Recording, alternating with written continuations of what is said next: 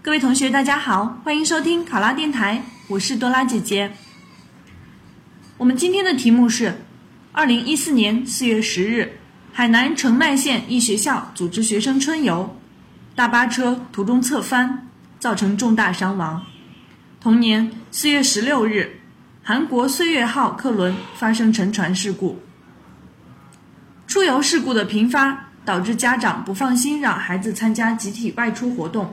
学校也不敢组织，有些教育部门发布规定减少出游，一些学校还直接取消了春游。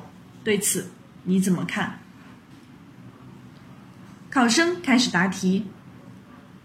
海南澄迈县组织学生春游的大巴车侧翻，导致八名学生遇难。不久之后的韩国岁月号客轮发生了沉船事故，船上的大部分乘客都是一所学校的学生。年轻的生命就此逝去，不免让人心感遗憾。事故发生之后，一些学校就此取消了春游这项活动。我认为学校这样做的目的是为了避免学生在春游时发生事故，但是这样做的方式却是不妥的，是典型的懒政思维。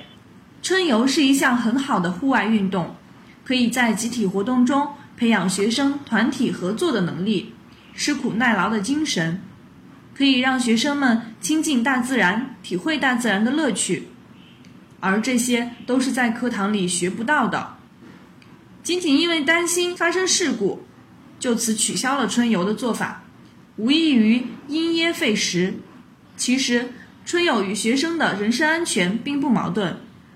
为了避免在组织春游的过程中发生意外。有关教育部门和学校应从多方面着手，排除隐患。老师用心，家长放心，学生开心，把春游继续进行下去。首先，学校在组织学生春游的时候，应该做好安全预案，检查学生乘坐的交通工具，考察核实驾驶人员，选择安全的出游目的地以及行驶的路线。临行前，通知学生家长为学生准备所需要携带的用品，提醒学生保证充足的睡眠，还可以带两名随行医生以及一些必备的药品等。在出游之前，为学生讲解安全常识以及一些基本的乘车纪律和自救技能。此外，还可以为学生投保意外伤害的保险。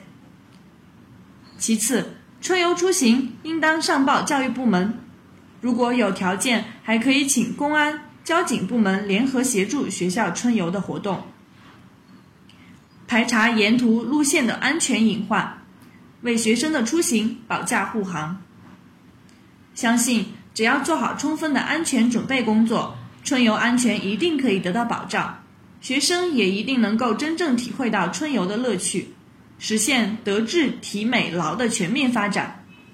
考生答题完毕。想要获得本题的思维导图以及更多的公考资讯，请关注“考拉公考”微信公众号。上考拉考上啦！我是多拉姐姐，咱们下期再见。